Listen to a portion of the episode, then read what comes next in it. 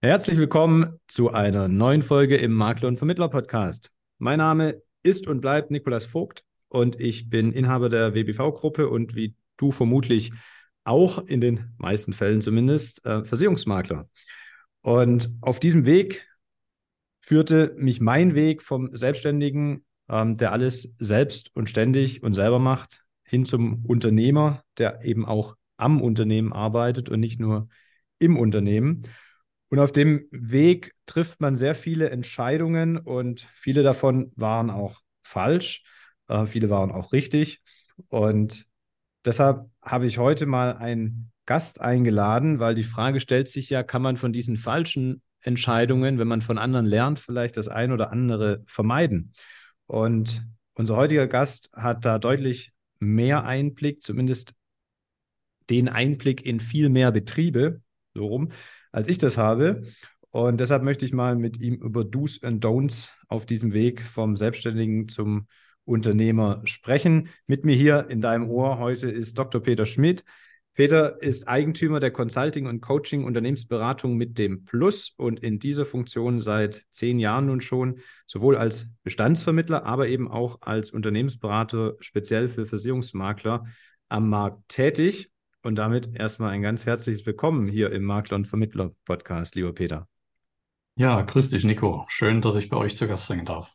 Sehr, sehr gerne. Und Peter, du bist ja in den einschlägigen Medien sehr präsent. Deshalb, ich vermute, die meisten, die uns hier zuhören, kennen dich auch schon. Aber viele kennen dich wahrscheinlich auch vor allen Dingen unter dem Thema Bestandskauf und Bestandsverkauf und eventuell weniger als Unternehmensberater. Und noch weniger wissen wahrscheinlich, was davor äh, der Peter so gemacht hat, bevor er eben seine jetzige Firma gegründet hat. Und das finde ich ganz spannend, weil ursprünglich bist du, so habe ich recherchiert, Pädagoge studierter, richtig? Ja, genauso, genauso ist das. Ich wollte mal Lehramt studieren, das habe ich auch gemacht, habe es auch abgeschlossen mit einem Diplom bin dann aber so ein bisschen abseits auf den äh, Weg in die Wirtschaftswissenschaft abgedriftet an anderen Universitäten und da kommt auch dieser Doktor her. Und das ist so ein bisschen auch dieses Futter, von dem ich zehre, dass also betriebswirtschaftliche Dinge, wirtschaftswissenschaftliche Themen äh, mein Leben also schon längere Zeit begleitet haben. Darf, darf ich fragen, welcher Jahrgang du bist? Äh, ich bin 59 geboren. 59, er ist doch deutlich jünger als mein Vater, der ist 46. Aber ähm, ich frage deshalb, weil er ist ja auch Pädagoge äh, gewesen, mhm. aber er war auch als Lehrer äh, tätig dann. Ähm, von daher, nach dem äh, Studium habt ihr da einen unterschiedlichen Weg eingeschlagen. Ähm, wie kamst du darauf, dass du dann doch nicht Lehrer werden wolltest, sondern dann lieber Wirtschaftswissenschaften studiert hast? Ja, einen richtigen Grund gab es eigentlich dafür nicht. Ja, also mein Vater ist auch mal äh, Lehrer gewesen, auch Direktor einer Schule. Äh, vielleicht war es das, äh, dass ich doch dieses äh, bewegte Leben nicht so haben wollte. Aber ich glaube, es war mehr das Interesse dran, auch an wirtschaftlichen Themen, an historischen äh, Themen. Und wenn dann eben ein Professor vor Ort dann sagt, hast du nicht Lust, an diesem und jenem Thema ein bisschen mitzuarbeiten. Dann bin ich immer tiefer reingekommen. Also es war jetzt nicht eine Abwahl äh, der Arbeit in der Schule, sondern eher eine Entscheidung für ein anderes Thema, was sicherlich in mir so ein bisschen geschlummert hat. Weißt du noch den Titel deiner Promotion? Ja, es ging äh, tatsächlich um äh, Strukturveränderungen. Das ist äh, ganz interessant. Äh, damals äh, um die Veränderungen ähm, in Deutschland insgesamt, der Rückzug aus der Steinkohle, aus der Montanindustrie, also Stahlindustrie in verschiedenen Bereichen, wie man das bewältigt hat, auch die Folgen für die jeweiligen Einwohner in den Städten, wo eben Kohlekraftwerke, Stahlkraftwerke äh, Stahlwerke ähm, eine größere Rolle gespielt haben.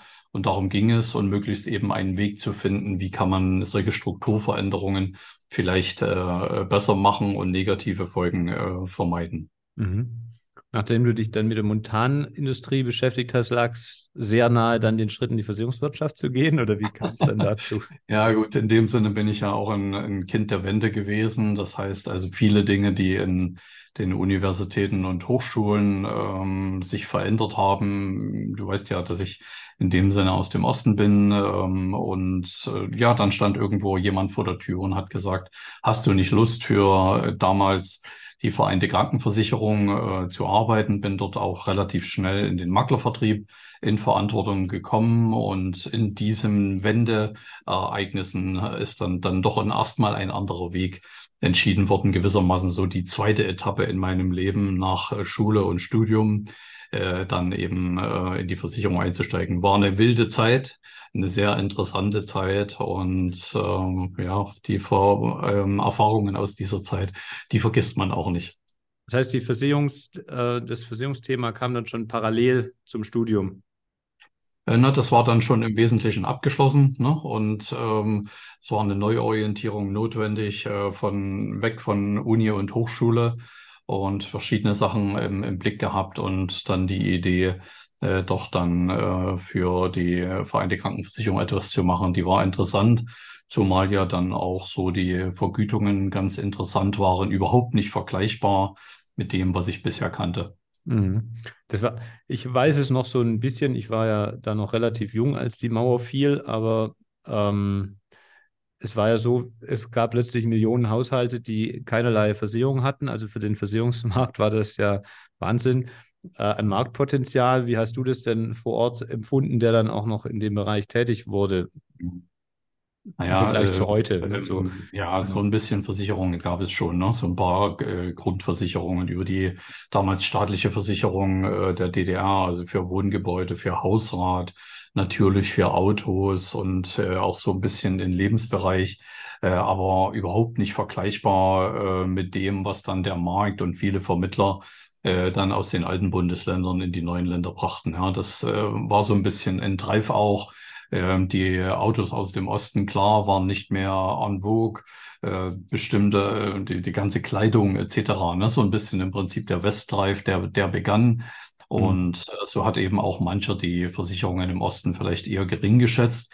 Wie sich später herausstellte, gerade auch so bei den gebündelten Hausratversicherungen, äh, war an der Stelle eben schon das eine oder andere Produkt äh, durchaus interessant, aber es war einfach der Zahn der Zeit.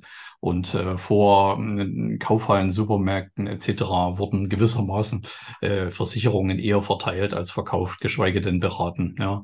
Und in dieser Situation dann gerade in den Bereich der privaten Krankenversicherung einzusteigen, war dann schon fordernd, weil es eben doch eine anspruchsvollere Versicherung äh, war.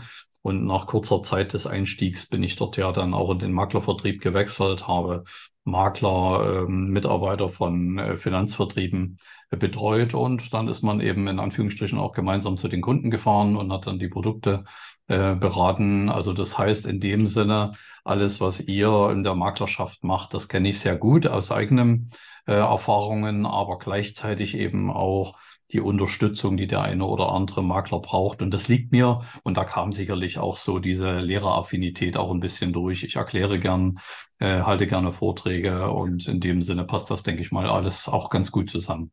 Im Nachhinein passt zusammen, ne? da kann man sagen, jetzt ist es Erwachsenenbildung. Genau.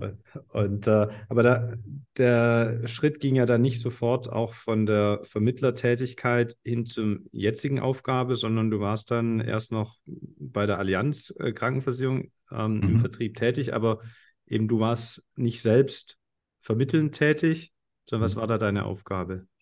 Naja, ist wie schon kurz geschildert, im Endeffekt äh, in der ersten Phase dann durchaus mit Maklern oder Mitarbeitern von Finanzvertrieben dann auch rausgefahren, mhm. beim Verkauf selber geholfen oder der Makler hat sich zurückgezogen und hat gesagt, ich habe meinen Spezialisten mit.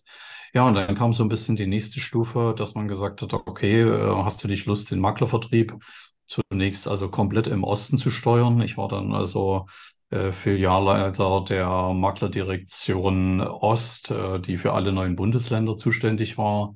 Habe dort also auch eine ganze Reihe von Maklerbetreuern und Innendienstkräften äh, gehabt und bin dann so ein bisschen immer in größere Aufgaben reingewachsen im Rahmen der äh, Weiterbildung für Führungskräfte-Nachwuchs. Habe dann große Projekte auch in München gemacht und bin dann zum Schluss auch der Hauptverantwortliche in Deutschland für die Zusammenarbeit mit Finanzvertrieben, also MLP und ähnlichen äh, gewesen. Alles so alle zwei, drei Jahre eine neue Herausforderung.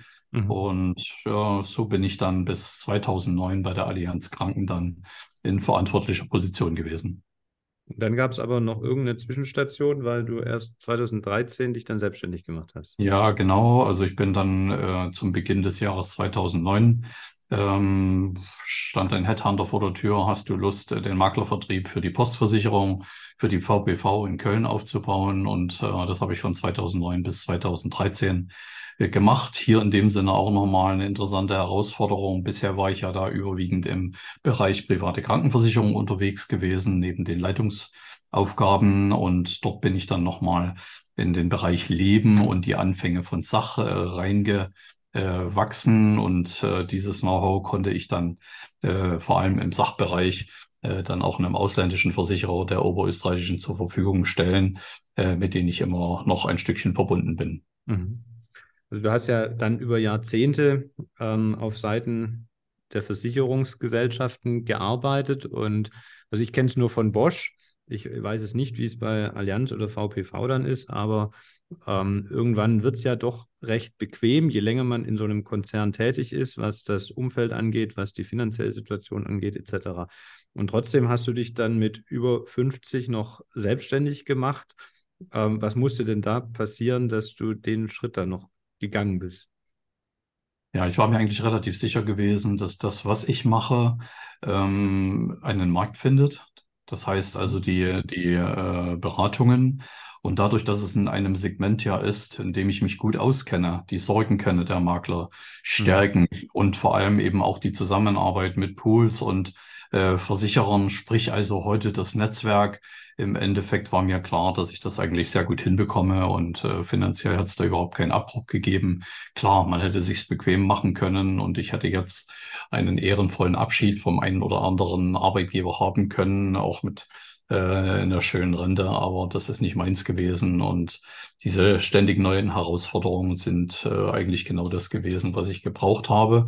Ja, und inzwischen sind es äh, dieses Jahr genau zehn Jahre geworden, äh, 2023, wo ich als Unternehmensberater unterwegs bin. Und für mich selber sage ich, der Weg, der war gut gewesen, der war richtig gewesen mhm. und vor allem auch erfolgreich. Und nur ein Gedanke nochmal zurück, was, äh, wie bist du dann mhm. auf das Thema gekommen, Unternehmensberater? Also das finde ich liegt jetzt nicht absolut auf der Hand. Du hättest auch sagen können, ich mache mich einfach als Makler selbstständig. Mhm. Ähm, warum äh, Unternehmensberater? Davon gibt es ja jetzt nicht so viele Vorbilder schon, wo man sich dran ja. orientieren kann. Das hast du ja, ähm, ja, kann man in einer Hand abzählen mhm. eigentlich. Ja, das hat äh, die Arbeit vor allem auch äh, bei der Allianz mit sich gebracht da ich im Rahmen so dieser Führungskräfteentwicklung in sehr vielen Projekten mitgearbeitet habe. Ja, also zum Teil auch mit namhaften ähm, Unternehmensberatungen, größeren Unternehmensberatungen ähm, am äh, Markt, ähm, Accenture, ähm, äh, McKinsey und ähnlichen. Und diese Projektarbeiten, das liegt mir eigentlich. Ja, also zu strukturieren, nach Ursachen zu suchen, warum bestimmte Dinge nicht laufen oder warum sie gut laufen diese dann in Veränderungsprozesse einzubringen, Prozessbeschreibungen äh, zu machen. Und da ich bis äh, zum Schluss äh, bei ähm, der Allianz und dann später auch äh, bei der äh, Postversicherung immer in Projekte eingebunden war, die Veränderungsprozesse begleiten, ähm, da habe ich, denke ich mal, auch ein ergänzendes Wissen aufgebaut, äh, wie man äh, an solche Dinge herangehen kann. Und das war denn letztendlich der ausschlaggebende Punkt, ähm, hier etwas selbst aufzubauen und ein Profil zu entwickeln. Das hat natürlich ein bisschen gedauert, ein viertelhalbes Jahr, ehe so die ersten größeren Aufträge hereinkamen und äh, ja, und so hat sich dann eben weiterentwickelt. Ja, genau. Und wie sieht auf der, auf der Basis mit der Erfahrung dann heute die Tätigkeit als Unternehmensberater bei dir aus? Also wie muss man sich das vorstellen? Gibt es da Dauermandate oder hast du dann ein Coaching-Programm oder ähm, mhm. Wie läuft das im Alltag, mhm. wenn ich als Versicherungsmakler sage, ich hole mir den Peter als Unternehmensberater ins Haus? Also das ähm, ist sehr unterschiedlich. Ja, es gibt äh, von einer telefonischen Beratung eine Stunde, anderthalbe bis zu Projekten, die ein halbes Jahr laufen und es gibt eben zum Teil auch Dauermandate darüber hinaus die darüber hinauslaufen. Ja, und äh, so setzt sich das Ganze zusammen. Und dadurch, dass ich eben nicht nur auf äh, eine Spezialität ausgerichtet bin, sondern hier doch zwei, drei äh, verschiedene äh, Standbeine habe, die ich bestreite, ähm, äh, mixt sich das eigentlich auch ganz gut. Ja? Also es kommt auch keine Routine herein. Und so eine typische ähm, Beratung, wenn ich das kurz ähm, schildern kann, im Prinzip jemand äh, wird auf mich aufmerksam. Ich schreibe ja auch relativ viele Kolumnen und ähnliches, die äh, dann irgendwo mal einen Makler auf seinem Problem treffen. Dann wird erstmal angerufen, wird ein bisschen miteinander telefoniert und dann äh, äh, schauen wir, was wir miteinander machen können. Es gibt ein Beratungsangebot, äh, was dann ausgearbeitet, äh, ausgearbeitet wird und dann geht es im Prinzip in, in die Tiefe. Da kommen wir ja vielleicht später nochmal. Mhm äh, dazu. Ja, also ein Mix aus verschiedenen Aufträgen, kleine, größere, bis hin eben auch zu Dauermandaten, je nachdem, was die andere Seite, was mein Mandant, mein Kunde an der Stelle eben wünscht. Was sind es dann äh, typischerweise eher für Situationen, in denen sich die Makler befinden? Ist das eher der Einzelkämpfer, wie ich eingangs gesagt habe, der Selbstständige, der jetzt anfängt zu wachsen und da eben von außen sich Hilfe holt, um dieses Wachstum ja richtig zu steuern von Anfang an? Oder sind das schon größere Betriebe, die an irgendwelche gläsernen Decken stoßen mit Herausforderungen? Wie sieht das üblicherweise aus? Gibt es das? Genau. Also ich würde mal sagen, so ungefähr ein Drittel meiner Mandate sind also Einzelmakler, die unterschiedliche Sorgenfelder haben. Ja, ähm, äh, der größere Teil äh, sind wirklich Maklerfirmen, die inzwischen erfolgreich unterwegs sind, die groß gewachsen sind mhm. und äh, die greife deinen Begriff auf, auch an Grenzen stoßen, an gläserne Wände und versuchen, diese aufzubrechen. Ja, also so die letzten Mandate sind also alles Firmen mit über einer Million Umsatz, teilweise ähm, acht, zehn, 15 äh, Mitarbeiter, die die typischen Probleme haben, die dann auftreten, wenn ein gewisses ähm, Volumen erreicht ist. Ja, also wie gehe ich die, das Thema der Arbeitsteilung ähm, an? Wie kriege ich neue Mitarbeiter? Ist meine ähm, EDV, ist meine IT-Plattform äh, die, äh, die richtige. Ähm, das sind also alles doch eher strategische Themen. Und mhm. äh, dementsprechend dauert es natürlich auch, äh, nicht nur das Problem zu erkennen und zu benennen, sondern auch daran ähm, äh, zu, ähm, zu arbeiten. Gerade bei jüngeren Kollegen, die ja meist sehr erfolgreiche Verkäufer sind, die IT gut beherrschen, merke ich doch, dass immer wieder bestimmte unternehmerische Fähigkeiten noch nicht so richtig ausgeprägt sind. Und da arbeiten wir eben gemeinsam äh, daran. Da bin ich manchmal der Ratgeber oder Methoden aufzuzeigen oder manchmal so ein bisschen auch der Drill Sergeant, der eben jeden Freitag sagt, Achtung, wie weit seid ihr diese Woche gekommen? Jetzt gehen wir den nächsten Schritt.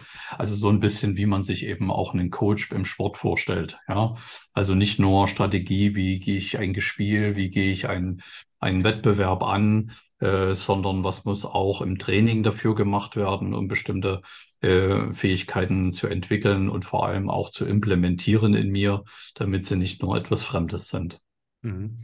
Ähm, jetzt Anwälte sagen ja oft, ähm, kommt bitte zu mir ähm, nicht erst, wenn es vor Gericht geht, sondern schon am Anfang, um den Vertrag richtig zu schreiben.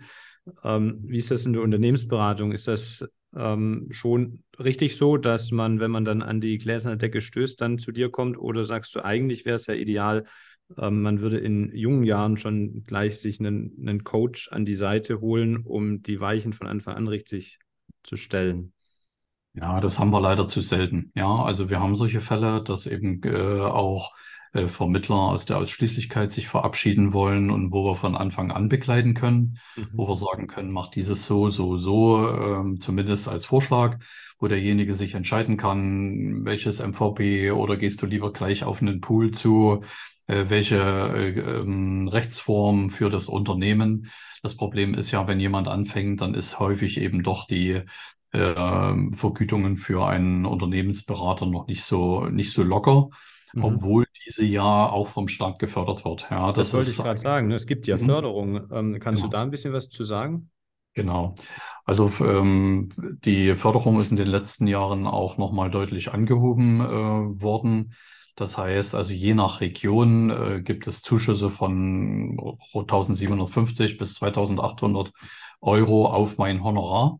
Das heißt also, das bekommt dann der Makler ähm, zurück, die Institution, das heißt BAFA ist also eine Behörde unter dem Wirtschaftsministerium, die verschiedenste Förderbeträge äh, Deutschlands beziehungsweise der EU ausreicht und die können wir dafür nutzen.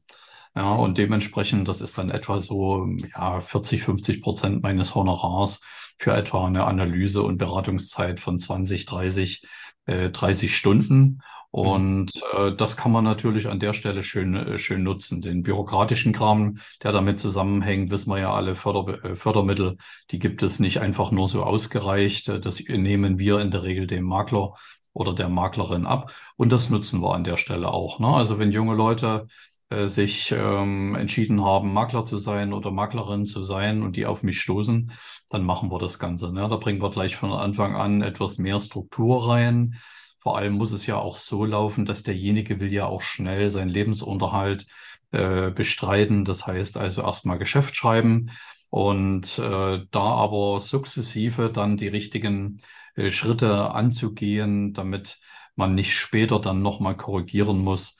Äh, das machen wir sehr gerne. Ist aber relativ selten der Fall, sondern der typische Fall ist, Makler ist erfolgreich, äh, hat gute Umsätze, hat Mitarbeiter schon angebaut und das wird dann eben korrigieren. Ist aber auch kein Problem. Ja, auch zu der Zeit äh, kann man dann vieles neu orientieren und mich freut es immer wieder. Jetzt auch gerade mit einem ähm, sehr angesehenen und großen Maklerunternehmen in Hessen, wo jemand selbst auch als äh, Unternehmer, als Inhaber seine Grenzen erkennt und sagt, jetzt hole ich mir einfach mal jemanden von außen, lass mir so ein bisschen im positiven Sinne auch den Spiegel äh, vorhalten und jetzt begleite mich mal das nächste halbe oder ganze Jahr, äh, damit wir meinen Laden fit für die Zukunft machen, denn die Herausforderungen, wissen wir ja, äh, sind nicht ohne. Mhm. Da würde ich auch gerne gleich nochmal drauf zurückkommen. Ich würde nur kurz noch eine Anschluss- oder zwei Anschlussfragen stellen zu dem mhm. Thema BAFA-Förderung ähm, weil das, denke ich, könnte für viele, die hier zuhören, interessant sein, damit ich es richtig verstehe. Also einerseits, wahrscheinlich musst du als Unternehmensberater bestimmte Voraussetzungen erfüllen, damit ähm, diese BAFA-Förderung genutzt werden kann. Dass, wenn ich jetzt sagen würde, ich bin jetzt Coach, ähm, dann kann ich das nicht, oder? Ähm, ja, das kommt drauf an. Also äh, ich mache es mal andersrum. Äh, um beim BAFA registriert zu werden oder äh, akkreditiert zu werden, als Unternehmensberater muss man eine Reihe von Voraussetzungen erfüllen. Ja, das ja. heißt also, man muss äh, Musterbeispiele für die Beratung zeigen, man muss Referenzen aufzeigen. Es wird auch alle zwei Jahre neu geprüft, ob man dem noch ähm, gerecht äh, gerecht wird. Man muss Projektarbeiten machen können. Ja, wie baue ich die, äh, wie baue ich die auf? Wie sehen meine Präsentationen aus? Was gebe ich dem Kunden mit an Handlungsempfehlungen? Also die Herausforderungen, also da komme ich auch manchmal schon ganz schön ins Schwitzen alle zwei Jahre. Äh, die sind nicht ohne. Ja, mhm. und äh, das finde ich aber gut, äh, dass hier ein gewisses Qualitätsmanagement an der Stelle auch als Basis genommen wird, dass nicht jeder sich sagen kann, jetzt mache ich Berater und da gibt es irgendein Geld, ein Geld dazu, äh, sondern dass die äh, Anforderungen schon gut sind. Vom Grunde genommen her, von der Grundqualifizierung, was ich gemacht habe, egal ob als Filialleiter oder als Vorstand, die erleichtern das Ganze natürlich. Aber mhm. die Qualität der Arbeit, die muss stimmen und toi, toi, toi, bisher äh, sind da auch die äh, überwiegende Mehrzahl der Beratenden äh, auch sehr zufrieden. Mhm. Und das andere ist, du hast gerade ein Beispiel genannt mit Zahlen und sagtest, das deckt dann ungefähr die Hälfte deines Honorars. Ist das auch so die Regel? Das heißt, einfach mal glatte Zahlen, wenn ich ein Honorar habe von 1000 Euro, kann ich dann maximal 500 Euro gefördert bekommen? Oder könnten diese, was waren 1700, 2000 Euro auch mhm. zu 100 Prozent erstmal genommen werden? Ich habe dann halt weniger Stunden. Genau, nee. Ähm, also vom Grunde genommen der gesamte Aufwand, ja, der auch mit dem an, mit der an, mit der Antragstellung für die Förderung zusammenhängt und mit der mhm. Abrechnung, die lohnt sich wirklich nicht für eine Beratung von einer Stunde oder zwei. Okay. Ja, also das, äh, dann, dann sage ich auch nein, das müssen wir auf einer anderen Basis machen. Aber ansonsten hast du es richtig gesagt. Vom Grunde genommen gibt es für die Region altes, alte Bundesländer und inklusive Berlin und Leipzig maximal 50 Prozent Zuschuss, der eben dann bis zur Höhe der entsprechenden äh, genannten Fördersumme ist. Und in anderen Bereichen, neue Bundesländer, ich glaube die Region um Trier und Lü äh, Lüneburg zum Beispiel, da geht es bis 80 Prozent und dann die entsprechenden Summen, die wir schon genannt, äh, genannt haben. Frag mhm. mich nicht, warum das so ist und warum die eine Region so oder so ist vielleicht noch ein bisschen Historie, aber zurzeit ist es eben so und wer sich dafür interessiert, wie hoch der Maximalzuschuss sein könnte, einfach mal eine Anfrage stellen. Und wer sich dafür interessiert, die maximale Förderung zu bekommen, ähm, muss halt ins richtige, in die richtige Region sich verlagern. Genau. ja. Da berätst ja. du dir gerne zu. Ja, nee, ich denke mal so, gerade für die typischen Beratungen, äh, da kommt man ganz gut hin. Ja, dass also der Makler selbst vielleicht so 50 oder 60 Prozent bezahlt und den Rest kriegt er als Zuschuss dazu. Und das erleichtert es ja auch. Ne? Es gehört ja immer auch äh, psychologisch ein gewisser, ja, ein Schneid dazu, ein Mut dazu, jemand anderem zu sagen, pass auf, ich brauche mal Hilfe. Aber das ist überhaupt nicht ehrenrührig, sondern im Gegenteil. Ja, das ist sich miteinander auszutauschen, gerade auch mit einem, der Diskretion und, und äh, Zurückhaltung eigentlich relativ groß schreibt, ist es manchmal leichter, seine Schwächen zu zeigen als einem Kollegen. Wir wissen ja alle selber, wie das ist, wenn irgendwo eine Messe ist. Ne? Dann wird erstmal über die Größe der Autos geredet oder dieses mhm. und jenes. Und äh, das, das Problem haben wir miteinander überhaupt nicht. Ja, ja ich äh, schreibe mal anonym über ein Thema, was jemanden bewegt hat, aber bringe nie einen Namen in, ins Spiel. Das gehört sich für mich einfach nicht. Und deshalb ist die Hemmschwelle auch zu bestimmten Schwächen in Anführungsstrichen oder das, was man erreichen will, äh, bei mir deutlich eben niedriger bei Maklern. Oder eben auch, wenn jemand sehr erfolgreich ist und ich sehe, der verdient dieses und jenes, ähm, ähm, dann will man da auch eine Vertrauensbasis haben. Und die, das kann ich sagen, die hat man bei mir 100 Prozent. Ja. Und der Bedarf ist ja da, das sehe ich ja bei der, unserer Vocation zum Beispiel auch, ne, ähm, wo wir auch sehr offen miteinander in der Gruppe kommunizieren und dass jeder, egal in welcher Position er ist, seine Herausforderung hat, wo man helfen kann und wo es immer hilft, wenn man einfach mal einen anderen Blick drauf hat drauf bekommt, von jemand anders gespiegelt bekommt und jemand wie du, der ja sehr viel Einblicke in unterschiedliche äh, Unternehmen hat, das kann da nur wertvoll sein und deshalb die, die nächste Frage auch, wenn wir mal dein Nähkästchen etwas öffnen. Ähm, du hast gerade schon ein Beispiel genannt. Gibt es denn ähm, da auch so Situationen, wo du ähm, im Unternehmen gesagt hast, nach dem Motto, oje, ähm, da hätte man die Weiche vorher auch anders stellen können. Also gibt es da irgendwelche äh, Fails, die man als Makler vermeiden kann und sich vielleicht damit äh, spätere äh, Probleme in dem Bereich wieder spart? Hast du da Beispiele? Mhm. Auch erfolgreiche Beispiele? Ja, das mache, das mache ich gerne. Ich greife gerne mal eins heraus. Will zu eurer Vocation noch ein, ein Wort sagen. Das finde ich sehr gut dass gerade auch Makler in einem ähnlichen Alter sich offen miteinander austauschen. Ich glaube, das hat sich auch etwas verändert äh, gegenüber früher. Also da hat man eigentlich nur über die Größe des Autos und was weiß ich geredet. Und äh, so ein offener Austausch, also das ist sehr zu begrüßen.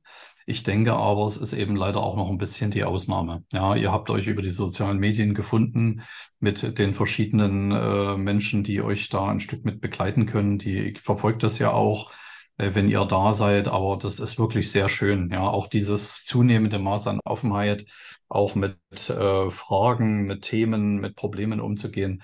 Das, äh, das ist sehr gut.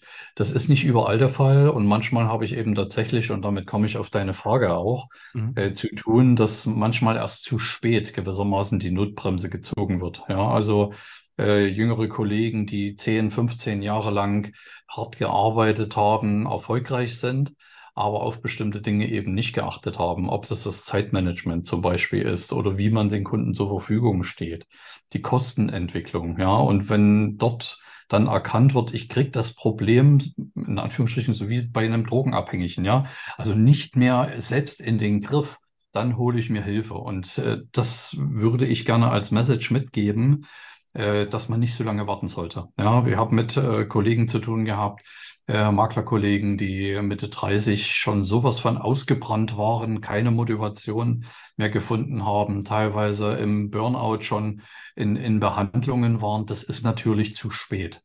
Ja, mhm. oder Gesellschafter einer GmbH, die äh, miteinander eigentlich schon nicht mehr freundschaftlich umgehen, weil alles zu viel ist, die Kosten ihnen über den Kopf gewachsen ähm, sind.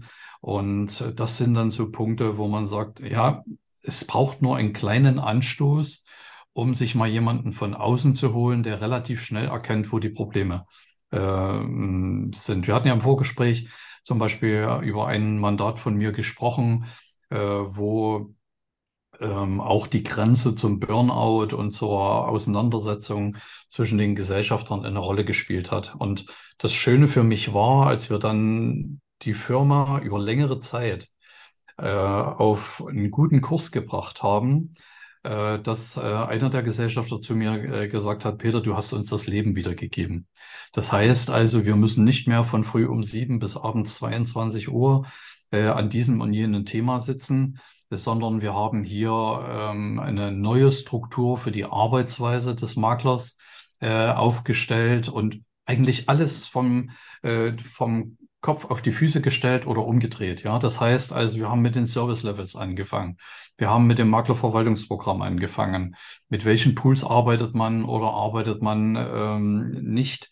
Wir haben die Kostenstruktur äh, komplett verändert. Ja, also auch so aus alten Zeiten. Die Maklerkollegen hatten von einem älteren Makler das, Bü äh, das Büro übernommen, 200 Quadratmeter. Hat keiner gebraucht, hat viel Geld gekostet jeden Monat, was natürlich dann auch Druck erzeugt, ja, den man äh, gerecht werden äh, muss. Und so sind wir äh, Punkt für Punkt im Prinzip durchgegangen und ähm, die Kollegen äh, von dem Maklerbüro, die sind mir da sehr schön gefolgt. Nicht von Druck von mir, sondern immer wieder Entscheidungsprozesse herbeigeführt, so dass wir eben die Kostensituation stabilisiert haben. Wir haben uns genauer angeschaut, was mit den Mitarbeitern, was macht jeder Mitarbeiter, die Aufgaben neu verteilt, neue Dienstleister reingeholt, so dass jetzt eigentlich Ruhe eingezogen ist. Und das, was man sich ja als Makler wünscht, dass man Zeit hat für das, was Spaß macht, Kunden zu beraten, schöne Kundentermine zu machen, Neuakquise äh, zu machen. Das sind ja die, die schönsten ähm, Zeiten eigentlich für einen Vermittler und für einen Makler, äh, dass dafür wieder Zeit da war und das Organisatorische, das Administrative deutlich in den Hintergrund getreten ist.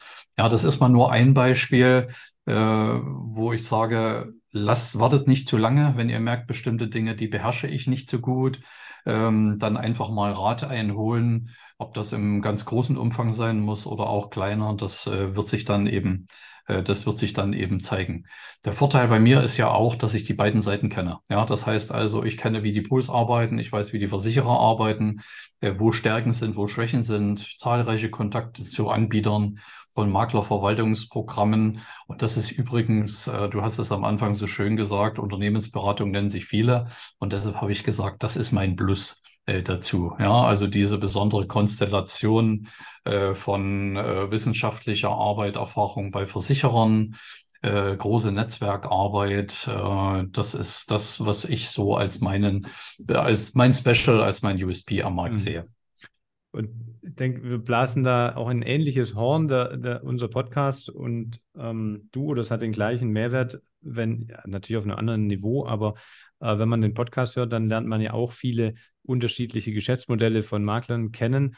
Und ähm, der klassische Makler, den du vorhin gesagt hast, ne, der nur über die Größe des Autos redet, ähm, der hat, arbeitet halt so vor sich hin in seiner Welt mit Scheuklappen und ähm, dann merkt er ja gar nicht, ob was so normal ist, dass man halt bis zum Burnout rund um die Uhr arbeitet ähm, oder ob das auch anders geht. Das weiß der ja gar nicht, weil der gar nicht die andere Variante kennt. Es hat sich halt so entwickelt und das ist halt so das Normale. Und erst wenn dann der Schuss vor den Bug nicht mehr reicht, sondern wirklich schon angeschossen wird, dann fängt er dann mal an, das zu hinterfragen und woanders zu fragen. Und ähm, deshalb sollte er einerseits den Podcast hören, aber andererseits äh, dann auch rechtzeitig einfach mal schon vorher einfach mal mit jemandem sprechen, der auch die Einblicke in andere Unternehmen hat und sagen kann, äh, Moment, das muss gar nicht so sein, wie du das machst. Andere haben die gleichen Herausforderungen, aber die haben sie schon gelöst und so könnte es gehen.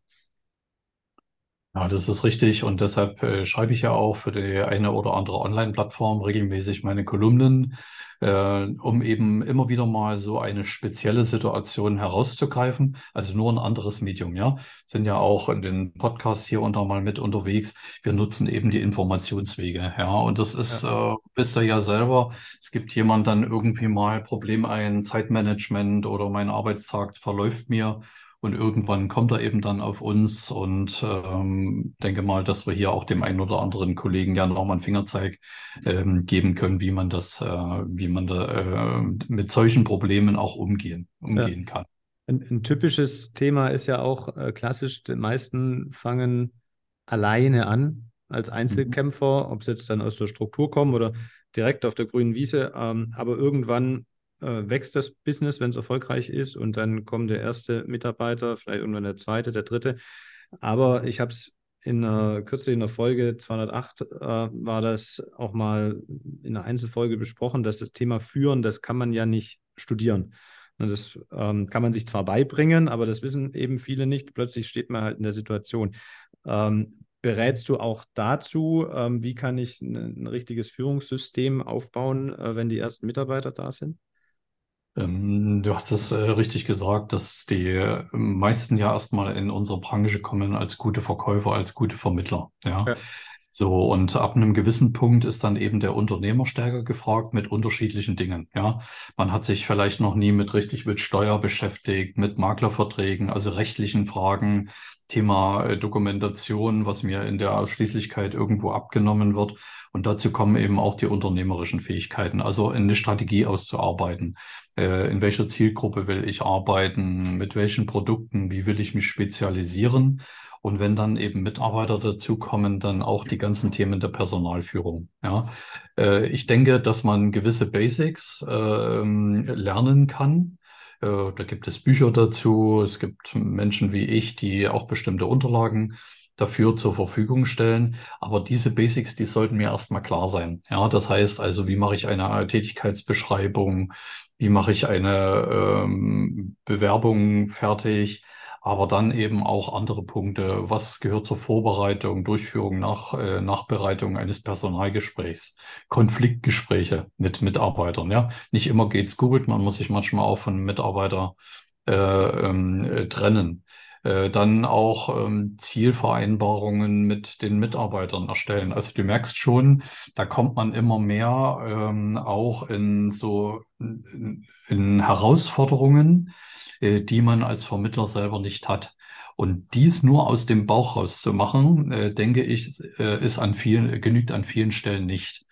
Denn das führt eben häufig dazu, jetzt gerade auch ein Kollege in Niedersachsen, dem eine Mitarbeiterin davongelaufen ist, wo wir gemerkt haben, er hat sie echt überfordert. Ja, er hat zu wenig mit ihr gesprochen, es gab keine klare Aufgabenabgrenzung. Ähm, mhm. Und äh, deshalb finde ich es gut, dass der eine oder andere Makler neben seiner Ursprungsqualifikation dann entweder nochmal ein Zusatzstudium beginnt, manchmal auch eine Bachelorarbeit schreibt, äh, Masterkurs unterwegs ist.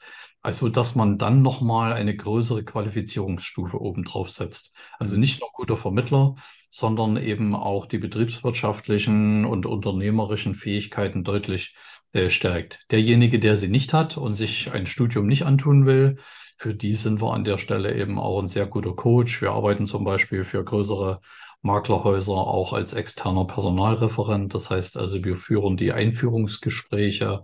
Äh, ist der Mitarbeiter für den Makler geeignet? Ähm, schauen natürlich auch, ist es ein ordentlicher Mensch, den wir hier ähm, einstellen. Und so kann man sich also auch ein bisschen in der Arbeitsteilung mit einem externen äh, Berater auch bestimmte Themen der Unternehmensführung dann auch äh, vom Hals schaffen. Und ich freue mich immer, äh, wenn ich äh, meistens freitags dann meine Runde habe, ähm, auch ohne Thema, ne, wo einfach mal nur der Austausch mit dem Unternehmensberater, äh, mit dem Unternehmer äh, stattfindet, wo er sagt, okay, wie könnte ich das machen?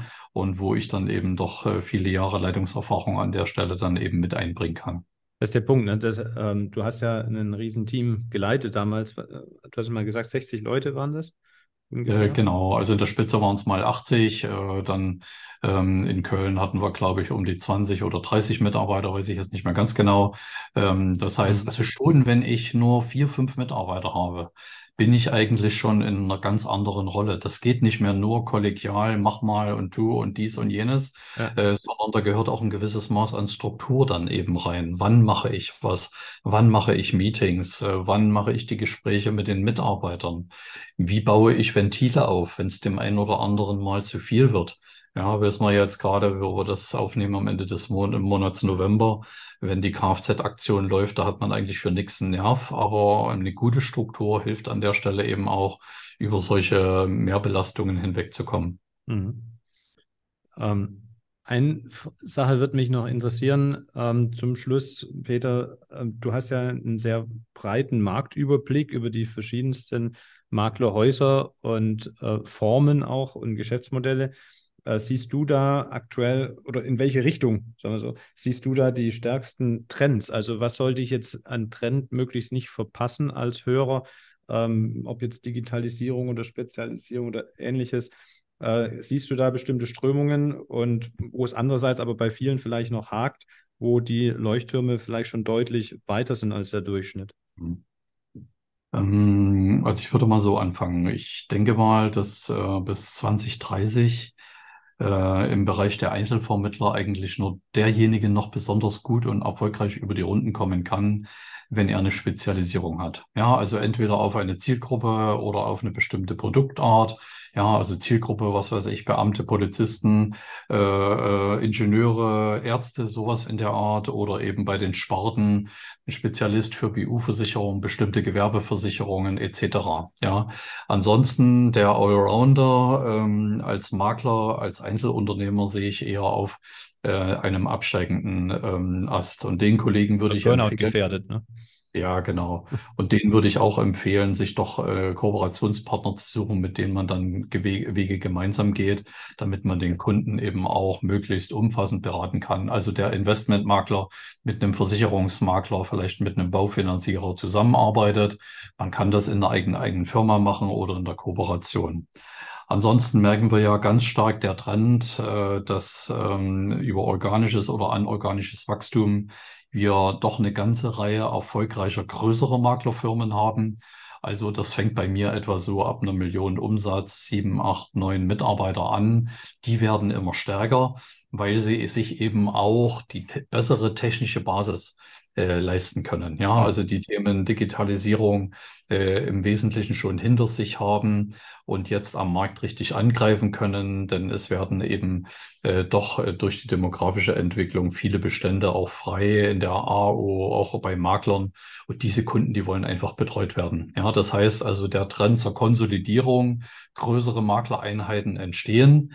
Ja, und das dritte im Prinzip ist natürlich, äh, dass wir dies auch bei den äh, Dienstleistern sehen, also bei den, äh, bei den Maklerpools. Es gibt strategische Partnerschaften inzwischen beim einen oder anderen. Das hat ja wiederum den Hintergrund, dass die, äh, selbst die Entwicklung der, der Technik, die so rasant vorwärts geht und jetzt durch KI nochmal eine Beschleunigung erfahren wird, durch den einzelnen Maklerpool nicht mehr zu leisten ist. Ja, und deshalb sind eben auch hier zu erkennen, äh, dass ich will nicht sagen Konzerne entstehen, aber konzernähnliche Strukturen ähm, entstehen, um die Herausforderungen der Zukunft ähm, zu bewältigen. Und deshalb freut es mich auch immer wieder, wenn man äh, punktuell Maklern den Rücken stärken kann, weil ich äh, sehe es wirklich äh, im tiefsten Herzen so, der beste Verbraucherschutz ist ein gut aufgestelltes Maklerunternehmen, äh, die den Kunden so beraten, wie er seine Wünsche hat, wie er seine Vorstellungen hat,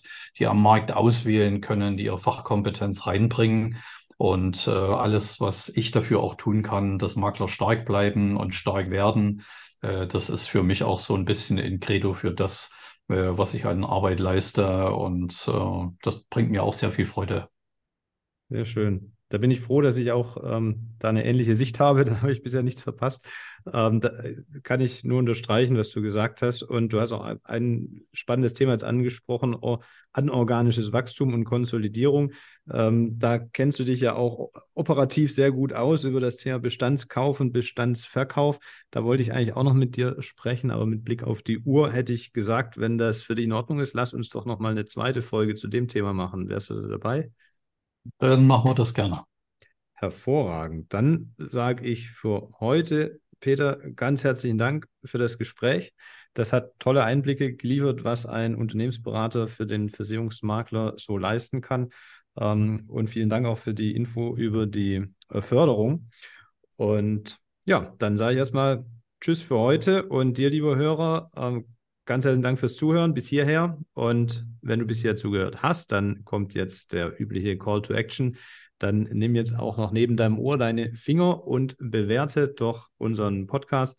Äh, sehr gerne bei Spotify oder Apple Podcast ist das ganz einfach möglich. Der Thorsten ich freuen uns da tierisch drüber. Das ist für uns Motivation, hier für dich kostenfrei äh, Content zu liefern. Und das soll es für heute gewesen sein. Dir nochmal herzliches Danke, Peter, und an euch da draußen. Tschüss, bis zur nächsten Folge. Tschüss.